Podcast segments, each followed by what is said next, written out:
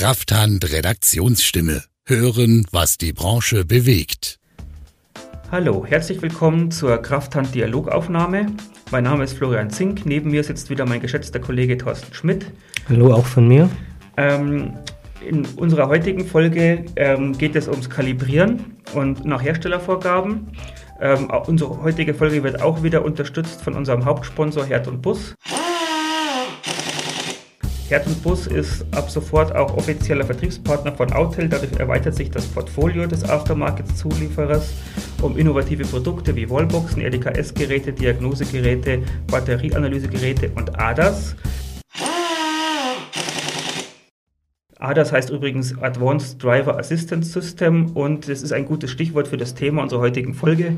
Eben, äh, wir kümmern uns um das Kalibrieren nach Herstellervorgaben von ADAS-Systemen und ähm, dazu hat der Herr Thorsten Schmidt einiges zu erzählen. Ja, genau. Also, wie gesagt, man könnte es auch auf Deutsch sagen: Fahrerassistenzsysteme, ganz einfach, geht ja Kamerakalibrierung und ähm, ja, Radarsensor kalibrieren. Und in der Ausgabe 11 äh, haben wir da ja einen relativ ausführlichen Artikel veröffentlicht und haben uns einfach der Frage gewidmet, ähm, was ist eigentlich, also kalibrieren kennt ja jeder oder weiß jeder, wozu man es braucht, aber ist jetzt, wie wichtig ist herstellerkonformes Kalibrieren und was bedeutet herstellerkonform? Genau. Vielleicht sollte man auch nochmal äh, beleuchten, wie kamst du überhaupt auf das Thema? Da gab es ja einen Anlass dazu. Ja, genau, also da hat ein Leser, ich hatte eine Diskussion mit einem Leser, der hat da angerufen, mit dem ich mich immer austausche, oder wir haben ja mehrere Leser, mit denen wir uns immer so ein bisschen austauschen. Und da kam halt genau das Thema auf. Der hat gesagt, ja, also gerade beim Fahrerassistenzsystem muss ich das ja schon sehr herstellerkonform machen für den Fall des Falles. Sprich, er meint, wenn es halt mal zu einem Unfall kommt und vielleicht ein Gutachter, Sachverständiger dann sagt, ja, da war vielleicht irgendwie eine Kalibrierung nicht so exakt und so, spielt der Aufstandsfläche und so kommen wir sicherlich noch drauf. Ähm, ja. Alles eine Rolle und er, er, hat halt gesagt, und wenn ich jetzt herstellerkonform ähm, kalibrieren will, muss ich ja eigentlich mit dem Original-Equipment kalibrieren, was für eine freie Werkstatt natürlich Wahnsinn wäre, weil du dann ja irgendwie 15, 16, 17 Tafeln brauchst oder so. Und äh, genau, und dann haben wir uns da ausgetauscht, weil ich eben anderer Meinung war. Oder bin auch. Genau, und, und äh, konkret geht es da ja auch, es gibt ja da wirklich ein Schriftstück auch, wo, ein, wo eine Formulierung drin steht, ähm, die ja eigentlich eine, wie sagt man, eine Auslegungssache sozusagen äh, beinhaltet. Genau, also seine Meinung war ja, ich brauche das Originale, nehmen wir mal das Beispiel VW, ich muss jetzt will herstellerkonform für VW äh, kalibrieren, dann bräuchte ich ja die VW-Tafel, Aufstandsfläche und sonst weiter weiter. Jetzt gibt es aber diese Resolution, die der Leser übrigens auch gekannt hat, äh, von dem Deutschen Kommission für Lack- und Karosserieinstandsetzung. Kann jeder mal googeln, findet man. Oder ihr lest einfach auch dann den Artikel, da ist das alles auch nochmal beschrieben, den wir unterhalb vom, in den ähm, Shownotes einfach von der äh, Podcast-Folge hier verlinken werden. Ich, ich, lese zur besseren Verständnis auch einfach mal den Original, einfach mal den, den Wortlaut vor, der uns ein bisschen zum Nachdenken gebracht hat, genau. dich, dich zum Nachdenken gebracht hat. Ähm, also ich, ich, ich zitiere, die Kommission empfiehlt ausdrücklich die vom Fahrzeughersteller empfohlene oder gleichwertige Werkstattausrüstung für Diagnose und Kalibrierung zu verwenden, die die Herstellervorgaben erfüllen. Genau, damit ist für mich eigentlich ja, die Frage beantwortet. Gleichwertig heißt, es muss nicht das Originale sein. Ähm, und das steht jeder außer Diskussion, dass das natürlich dann eben auch vom Aftermarket, von wem auch immer die Systeme sein können. Und äh, wie gesagt, man kann jetzt sagen, man kann das höchstens als Aufforderung für sich als Werkstatt, so würde ich jetzt empfehlen, natürlich äh, nehmen, zu sagen, wenn ich jetzt ein ähm, System kaufe, dass ich mir einfach bestätigen lasse, dass es halt herstellerkonform ist. Und man könnte jetzt auch einwerfen, zu sagen, ja, das, das, werden die wohl kaum machen, dass die sagen, ja, ja, sie machen das alles, das ist alles herstellerkonform, was wir hergestellt haben. Aber das ist gar nicht so, weil wir hatten einige äh, äh, Hersteller von, von diesem äh, äh ADAS-Kalibriersystem, die wirklich auch bestätigt haben, dass ihr System äh, herstellerkonform ist. Also genau, da darf man sich also, nicht scheuen, als Werkstatt ja, da auch mal genau. nachzufragen. Also gerade Weißbart, glaube ich, hat es gesagt, herstellerkonform oder auch äh, der Mike Richter von Autel zum Beispiel, der sagt, klar ist das herstellerkonform bei Autel, er begründet es ganz klar so, das sind ja physische Platten, so wie man sie kennt von VW. Und er sagt, die sind ja eins, im Grunde eins zu eins die gleichen. was Größe anbelangt und auch Kontrast und so weiter, ist ja auch wichtig, ist ja nicht nur die Größe von den Punkten, von dem Muster. Ähm, und da sagt er, also was, da gibt es eigentlich gar keine Diskussion, dass das gleichwertig ist. Also von daher, das ist jetzt meine persönliche Meinung, sehe ich eigentlich da immer, äh, dass man da auf der sicheren Seite ist, wenn man herstellerkonform kalibrieren will. Ein bisschen anders ist bei den digitalen Systemen, wo manche mit Bildschirm, manche mit Beamer oder Weißbar, die haben so eine Art E-Book-Reader-System, mhm. also nicht System, aber die Darstellung ist wie so ein E-Book-Reader. Da kennst du dich, glaube ich, besser aus gell, bei denen. Ja, ich war bei Weißbad und konnte mir das System anschauen und ich das, wenn man es nicht genau weiß, dann möchte man meinen, das ist eine, das ist eine gedruckte Platte. Also muss man fairerweise ja. schon sagen. Äh, äh, anders ist bei mir, die, also ich kann verstehen, wenn jemand sagt, bei der Bildwiederholfrequenz äh, habe ich ein bisschen Bauchschmerzen von einem Bildschirm, ähm, weil auch eine Kamera ja eine gewisse Frequenz hat, in der sie dieses Flackern, Flackern so. hat. Mhm. Und das Ganze kann sich natürlich, also theoretisch könnte man meinen, dass das ein Problem ergibt, aber wie du ja auch in deiner Recherche festgestellt hast, äh, das ist gar nicht, das wird alles nicht so heiß gegessen, wie es gekocht wird. Ja, genau. Also ich hatte zufällig auch noch mit einem, der an so ein digitales System hat, hat gesagt, zufrieden. Fakt ist aber, zum Beispiel, ne, kommen wir mal auf das Autel-System zurück. Da bin ich natürlich absolut sicher, weil es genau das Gleiche ist. Klar, digital könnte ich in der Theorie schon sagen, ja, aber bei VW sieht es ja so aus und nicht auf dem Bildschirm oder sonst was. Wie gesagt, aber die sagen alles ist mehr oder weniger, könnt ihr euch in, die Aussagen sind eins zu eins drin in dem Artikel. Könnt ihr euch äh, durchlesen. Ausgabe 11 genau, genau. Oder wie gesagt, wir verlinken ja, ja genau, auch. Ja, ähm, ähm, ist auf jeden Fall gut. Also auf jeden Fall hat der Richter von Hotel so, auch so gesagt, dass ähm, das schon wichtig ist und natürlich gehört eben zum herstellerkonformen Kalibrieren dann auch Aufstandsfläche und solche Sachen sind halt sehr wichtig. Äh, und natürlich, dass die Ausrichtung Fahrachse zum, äh, zur Platte und also zu den Platten vorn und so äh, optimal sind. Also sprich, das ist vielleicht die größere Aufgabe für die Werkstatt, das zu exakt und korrekt auszuführen, als dass das sich jetzt so bei den Platten da einen Kopf machen, darf ich die jetzt nicht von Autel kaufen oder von, von äh, muss ich die von VW kaufen. Also wie gesagt, das ist eigentlich, dass man sich an den Ablauf hält und diese Dinge beachtet. Gell? Zum Beispiel ist bei VW ist das so, dass die Aufstandsfläche schon sehr, sehr eben sein muss. Ein Millimeter rechts, links, von hinten, also fast eine größere Planheit von der Aufstandsfläche ist da gefragt als beim Scheinwerferprüfplatz oder das ist dann eigentlich, sollte vielleicht dann ein Scheinwerferprüfplatz sich so ausbauen. Genau. Ja.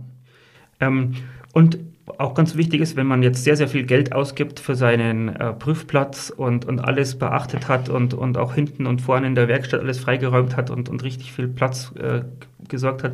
Wenn dann der Lichteinfall schlecht kommt, dann äh, funktioniert es auch nicht. Also man muss auch mal drauf Ja, achten. genau. Also das sind eben Faktoren, sind, wie gesagt, äh, die ja nichts oder nicht indirekt eben mit dem Equipment was zu tun haben, aber die eben sehr wichtig sind. Also wo vielleicht die Fehlerhäufigkeit viel viel größer sein könnte als oder die Probleme einfach beim Kalibrieren, als ob ich jetzt das System vom Originalen habe oder eben aus dem Aftermarket. Von daher, ich sehe es so, ich wäre da nicht so skeptisch, jetzt Aftermarket-Geschichten zu nehmen. Klar, es ist vielleicht beim, das macht man ja bei anderen Dingen in der freien Werkstatt auch nicht. Jetzt kann man sagen, ist also äh, Assistenzsystem ist ein bisschen eine andere Hausnummer. Du kannst da nicht immer sofort eine Wirkungsprüfung machen, Notbremsassistent, also ob der Sensor oder die Kamera das so richtig erkennt, weiß ich nicht so ganz genau, sondern erst wenn dann Not, die Notbremsung ansteht. Also von daher ist es eine andere Hausnummer, man sollte sich da gut dran halten. Wichtig ist auch der Softwarestand äh, vom, also vom, vom Fahrzeug, dass der aktuell ist. Das ist auch nicht ganz so einfach für eine freie Werkstatt, klar, wissen die selber besser als wir hier vielleicht im Studio. Aber ähm, wie gesagt, ich würde das nicht zu hoch hängen, aber ich würde es jetzt auch nicht völlig außer Acht lassen. Ich würde da schon mir von den Herstellern mich da gut informieren, wenn man sowas kauft, weil ich finde jetzt das eine Überlegung, auch wenn das nicht ganz billig ist, sollten wir auf jeden Fall machen, weil wie lange haben wir denn noch Fahrzeuge, e, und da ist der Antrieb ja egal, ob E- oder Verbrenner, die ohne Kalibriersystem auskommen. Ich meine, Gegend, das Gegenteil ist ja eigentlich eher der Fall. Also die Assistenzsysteme werden ja immer mehr und irgendwann soll ja überhaupt niemand mehr fahren. Ja, da gibt es doch jetzt auch so eine Vorschrift ab 2024, glaube ich, ist doch Homologation nur noch, wenn irgendwie irgendwelche Fahrerassistenzsysteme Pflicht, also es ist Fakt eigentlich, hast irgendwann jedes Fahrzeug einen Radarsensor und Kamera drin. und drauf zu hoffen, dass die Hersteller sagen, das wird sich alles mal selber kalibrieren oder man macht es wie BMW, die ja eine dynamische Kalibrierung machen, sprich, wo man mit einem Tester reingeht und äh, in entsprechenden Modus aktiviert und dann ein Stück fahren muss, äh, da würde ich mich jetzt nicht drauf verlassen, dass das dann irgendwann Standard wird und das jetzt alles mit den Kalibriertafeln nur mal so eine Zwischenlösung ist. Würde ich nicht drauf wetten. Zumindest. Man, könnte vielleicht noch, noch sagen, dass da, damit eine Werkstatt auf Nummer sicher ist, dass er eine lückenlose Do äh, Dokumentation verweisen kann über das, was sie gemacht hat. Ja, ganz wichtig natürlich, klar. Das ist ja eben, aber das bieten eigentlich auch alle an in ihren Testern und so. Ähm, wie gesagt, man, was noch ein großes Thema ist, ist Felgenschlagkompensation. Will ich jetzt, würde jetzt hier vielleicht an der Stelle zu weit führen, aber das sagen viele auch interessante Dinge dazu, sollte man nicht außer Acht lassen. Ähm, genau. An dieser Stelle kurzer Werbebreak. Von unserem Sponsor Herd und Bus erhaltet ihr ADAS-Geräte, die das fachgerechte Kalibrieren nach Herstellervorgaben ermöglichen. Herd und Bus bietet sowohl einen mobilen als auch einen stationären Kalibrierungsrahmen. Äh, so erhaltet ihr immer das ideale Kalibriersystem, die euren Anforderungen entsprechen. Ja, wie gesagt, also waren Felgenschlagkompensation. Ähm, einfach mal reinlesen in dem Artikel. Äh, und ähm, wie gesagt, Platz spielt eine große Rolle. Es gibt Fahrzeuge, wo relativ ähm, viel Platz vom Fahrzeug gebraucht wird.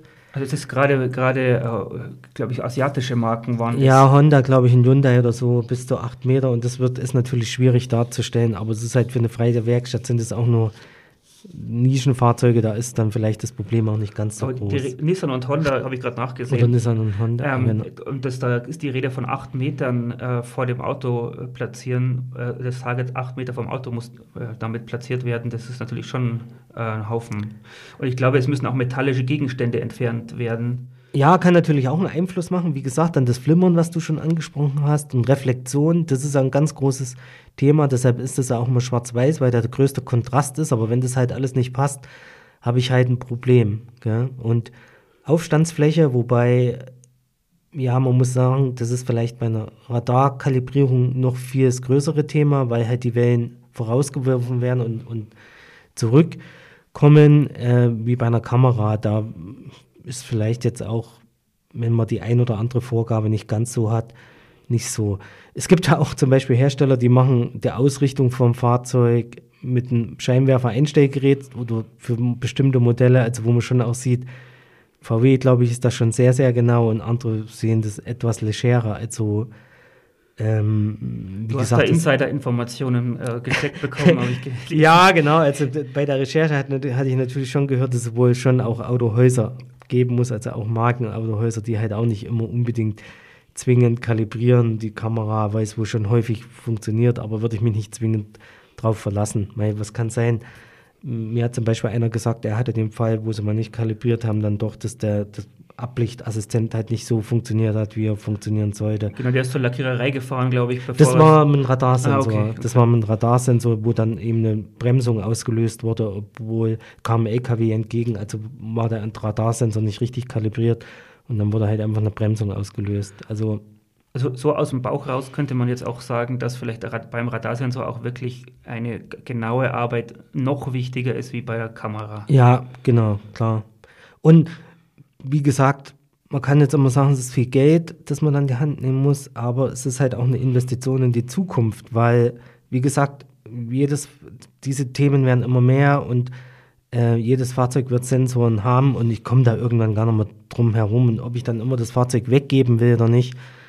Gut, das muss dann jeder für sich entscheiden, aber wie gesagt, und auch der Aufstellplatz ist durchaus lösbar mit Platten und so Geschichten. Oder wer eine, wer eine Vermessungsbühne hat, eine äh, solide, äh, da ist man dann schon ganz gut dabei. Also, wie gesagt, ein Scheinwerfer-Einstellplatz braucht ja sowieso jeder, zumindest der HU machen will. Also von daher, klar, muss man Geld in die Hand nehmen, aber es, wie gesagt, es wird jedes Fahrzeug haben. Und von daher, und sobald ich ein bisschen eine größere Werkstatt habe, vielleicht mit drei, vier Mechanikern, rechnet sich das, denke ich schon. Klar, sind wir beim Preis, was heißt rechnet sich? Teilweise kann man vielleicht nur 50, 60, 70 Euro verlangen, aber es ist halt so ein Mittel zum Zweck in meinen Augen dann, weil du einfach sonst permanent weg musst oder irgendwie was irgendwie immer auf jemand angewiesen bist. Und es, es wird eben, wie schon erwähnt, ähm, in Zukunft dabei bleiben. Erstmal ähm, wird das eingestellt werden müssen, wird es kalibriert werden müssen. Und ähm, ja, das ist, glaube ich, keine schlechte Investition. Also würde ich jetzt schon sagen. Genau, schaut euch einfach an, was es auf dem Markt gibt. Und wer, und wer Lust hat, äh, den Artikel eben zu lesen, ich kann schon mal vorwarnen, der ist über, geht über mehrere Seiten. ja, Aber ja. er ist sehr informativ und ich kann da eben jedem ans Herz legen, wer das Thema äh, genauer beleuchten, äh, durch, also sich da informieren möchte, der ist mit diesem Artikel gut beraten, ihn zu lesen. Ja, es ist halt einfach, es kommen fünf, sechs Anbieter zu Wort, was die zu ihrem System sagen. Dann auch noch so Tipps, wo Probleme sein könnten beim Kalibrieren, worauf zu achten ist. Gerade das Thema Felgenkompensation wird nochmal erklärt, warum, weshalb, wie das. Da gibt es auch unterschiedliche Aussagen. Könnt ihr dann lesen. Manche sagen permanent machen, manche sagen, nö, muss man nicht so permanent machen. Also äh, da muss dann jeder auch für sich so entscheiden, wie er das macht und sicherlich auch seine Erfahrungen sammeln. Dann äh, vielen Dank fürs Zuhören und ähm, wir möchten uns nochmal bei unserem Sponsor Head und Bus bedanken. Mehr Informationen über die ADAS-Geräte und alle weiteren Autel-Produkte, die ihr bei Herd Bus erwerben könnt, gibt es auf der Homepage von Herd Bus. Außerdem könnt ihr euch auch persönlich bei dem Tech-Team von Herd Bus melden. Sie unterstützen euch gerne bei allen euren Fragen zu Autel.